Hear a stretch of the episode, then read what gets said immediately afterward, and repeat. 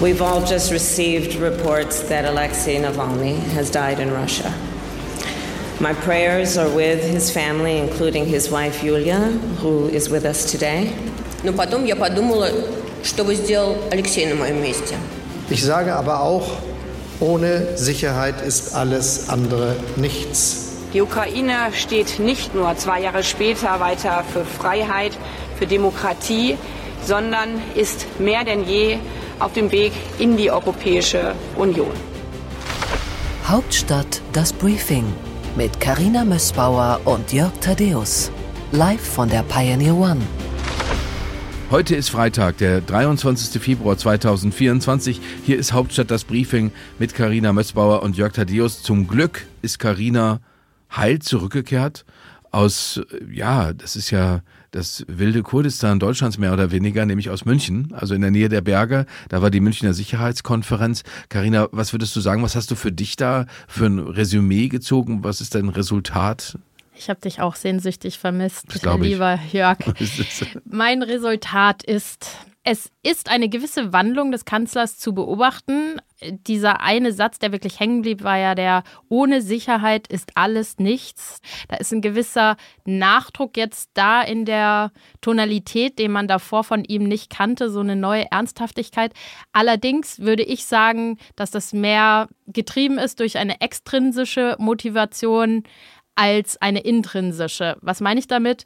Olaf Scholz befürchtet, dass er bald alleine ist im Club der Ukraine-Unterstützer im Falle eines Ausfalls der USA. Deutschland ist ja bekanntermaßen auf Platz zwei als Unterstützer mit knapp 21 Milliarden. Das ist mehr als Großbritannien, Frankreich, Italien und Spanien an die Ukraine gegeben haben. Und von daher glaube ich, dass das eben durch diese Befürchtung kommt, dass man plötzlich der einzige Unterstützer sein könnte und nicht so sehr, weil es da einen wirklichen Sinneswandel gibt. Und das zeigt ja auch die alte, neue Taurus-Debatte man hätte Olaf Scholz das Lied singen können, an das du dich womöglich, weil du eben so knacke jung bist, nicht mehr erinnern kannst. Du bist nicht allein von Rex Gildo. Ich fang's lieber nicht an, weil sonst äh, magst du das Lied erst recht nicht. Aber äh, Olaf Scholz ist überhaupt nicht allein. Mir haben zwei Frauen ja auf eine gewisse Weise Hoffnung nicht nur alleine gemacht, sondern mir ist aufgefallen, das fällt einem häufiger auf, wenn Leute aus dem Ausland sprechen, wenn politische Rhetorik aus dem Ausland kommt,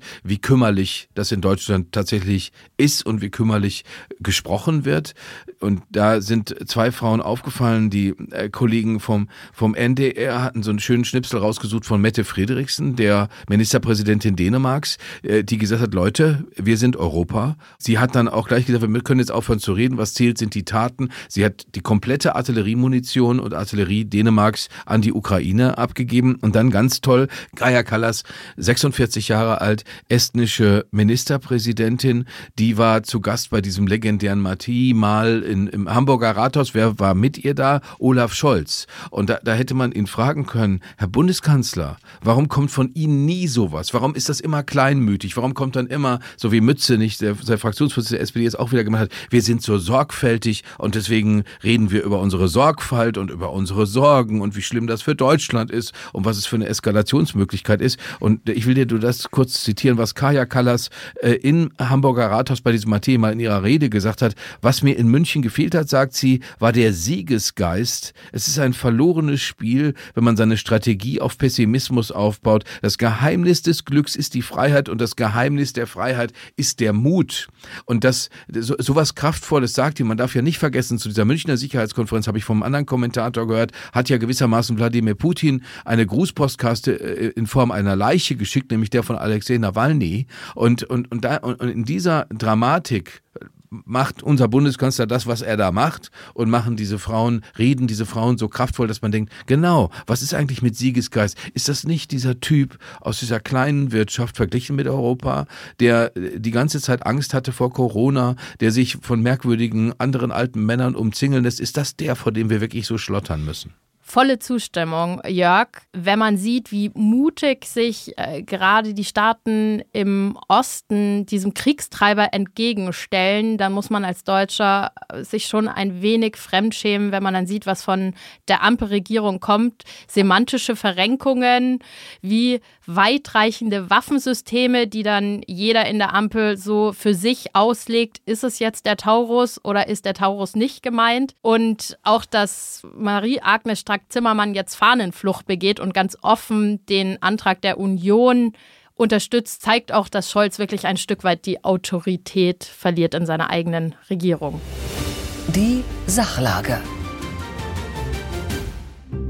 In der Sachlage in dieser Woche das Wachstumschancengesetz. Das Wachstumschancengesetz der Bundesregierung soll mehr Anreize für wirtschaftliches Wachstum setzen. Es soll Investitionen und Innovationen fördern und für Steuererleichterung sorgen. Insgesamt hat es ein jährliches Entlastungspotenzial von circa 3 Milliarden Euro. Vom Bundestag wurde das Gesetz im November mit den Stimmen der drei Ampelfraktionen beschlossen. Im Bundesrat scheiterte es dann mit dem Argument, die Länder müssten einen Großteil der Kosten tragen. Also landete das Wachstumschancengesetz im Vermittlungsausschuss. Dort endete es vorgestern Nacht mit einem unechten Vermittlungsergebnis. Was bedeutet das jetzt konkret?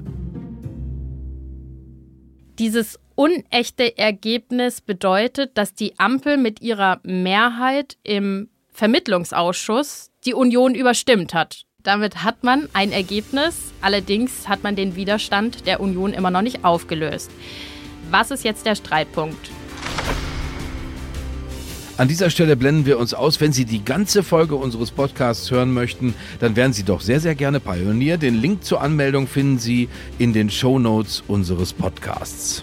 Wir sprechen außerdem noch mit Katrin Göring-Eckert über den Ukraine-Krieg. Im Zwischenruf mit Hans-Ulrich Jörgers geht es um eine Koalitionspause mit den Grünen. Im kürzesten Interview der Republik sprechen wir über Thomas Tuchel und die Bayern. Und wir lassen grünen Rauch über den Bundestag aufsteigen. Das Cannabis-Gesetz beschäftigt uns auch noch. All das finden Sie auf thepioneer.de.